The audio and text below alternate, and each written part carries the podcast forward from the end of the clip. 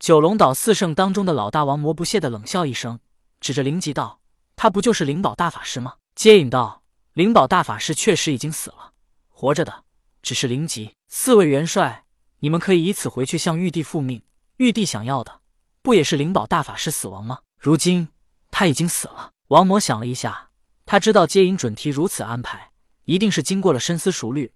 如果他再强行拿人，他们一定不会同意。于是王魔说道：“既如此，那我们兄弟就先行告辞了。”九龙岛四圣驾云返回天庭，在飞行途中，高有钱有些不满的说道：“大哥，玉帝交给我们这几次任务，你看我们哪一次完成了？那接引准提，我们用得着怕他们吗？”玉帝分派给九龙岛四圣几次任务。一次让他们去带回高明高觉的灵魂，一次让他们把江江带回天庭，这一次让他们去拿灵宝大法师。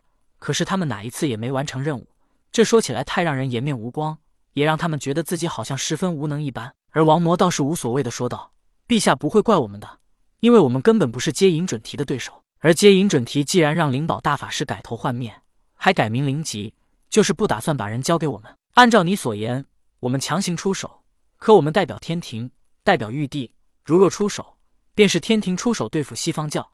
接引准提不反抗还好，如果他们反抗，到那时难免会引起天庭与西方教的战争，兹事体大，我们无法擅自做主，回去请示玉帝才是最好的选择。四人驾云回到天庭之后，跟玉帝汇报了当时情况。虽然九龙岛四圣没有完成任务，但玉帝并没有怪他们，反而安慰他们道：“你们做的很对，既然接引准提选择了妥协。”选择了变相杀死灵宝大法师，也算是达成了朕的目的。你们能为三界稳定着想，朕心甚慰。四位元帅辛苦了，可先行回去歇息。九龙岛四圣没有完成任务，而玉帝还安慰夸赞他们，这让他们四个心里更加忐忑和感动。是为知己者死，他们对玉帝更加的忠心。当然，这也是玉帝的目的。灵宝大法师既然已经死亡，玉帝便派人叫来伯邑考，让他给武王托梦，告诉他灵宝已经死了。而玉帝还让伯邑考托梦告诉武王，只要武王尊重他，并带领人间百姓供奉他，武王不能完成之事，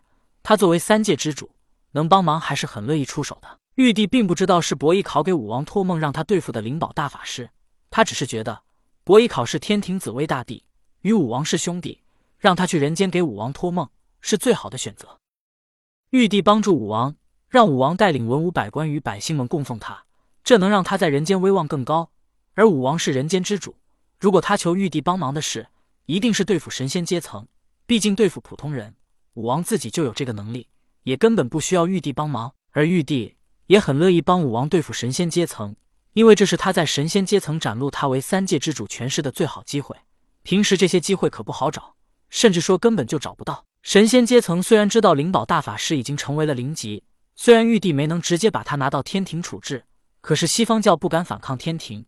灵宝只能改头换面，卑微的活着，这就说明西方教不敢反天。另一方面，还显露了玉帝的大度，饶了灵宝大法师肉身一死，但灵宝的精神算是彻底死了。世间再无灵宝，其实他与死了也并无二致。武庄观，渡恶真人得知灵宝大法师精神死亡，而肉身化作灵吉依然活着的消息，他不屑的一笑：“无论你是灵宝还是灵吉，定风珠只要还在你的手上，你与我的因果就在。”不过渡恶真人想了想。反而开怀大笑道：“灵宝啊，灵宝，曾经高高在上的阐教十二金仙之一，崆峒山元阳洞的主人，如今却以灵级的名义在西方教如此卑微的像条狗一样活着。哈哈哈！已经悄悄潜伏进入东方的长耳定光仙也知道了灵宝大法师成为了灵级，他心中暗恨。他此举本来是要逼死灵宝大法师，或者把灵宝逼得像他一样，在东西方都无法立足。但长耳定光仙想不到的是。”灵宝大法师居然能采用改头换面加改名的方式躲过一死，长耳定光仙心中暗恨接引与准提的偏心。当初他可是背叛了通天教主，拿着他的六魂幡加入了西方教。这说起来，对阐教和西方教都是有恩的。可是他这恩人却是如今这下场。而灵宝大法师不止对西方教无恩，还给西方教带去了麻烦。为何接引准提就不愿意放弃他呢？长耳定光仙想不明白。长耳定光仙确实不明白，可是他忘记了。截教在西方教内有三千红尘客，但是阐教在西方教内什么都没有。灵宝大法师是独一无二的存在，所以接引与准提自然不舍得放弃他。玉虚宫内，南极仙翁跪在元始天尊的面前。西岐有元始天尊庙，可是武王从来没有去给元始天尊敬香。这让元始天尊十分恼怒，便安排南极仙翁托梦去吓武王。可是南极仙翁第一次去吓了武王之后，发现他居然不再害怕了。于是南极仙翁便第二次去吓武王。南极仙翁化身伯邑考，第二次去吓武王之后，真正的伯邑考居然也来给武王托梦，所以这才有武王做了两个梦到伯邑考的梦。所以他在两个梦中见到伯邑考衣服不同的情景，一个是西岐公子服，一个是紫薇大帝的官服。而下了武王之后，南极仙翁便回到了玉虚宫。南极仙翁下过武王之后，第二天便发生了武王去祭祀玉帝的事情。紧接着就是玉帝派九龙岛四圣去捉拿灵宝大法师，然后灵宝大法师被逼成为了西方教的灵吉，还献出了三手六臂的法身。三手六臂的法身，元始天尊忽然间一愣。瞬间，他恍然大悟，他想到了一件事：在万仙阵内，文殊广法天尊在对阵求首仙的太极阵之时，准提道人在他顶门一指，文殊广法天尊同样现出了三手六臂的法身。元始天尊心中冷厉，好个文殊啊！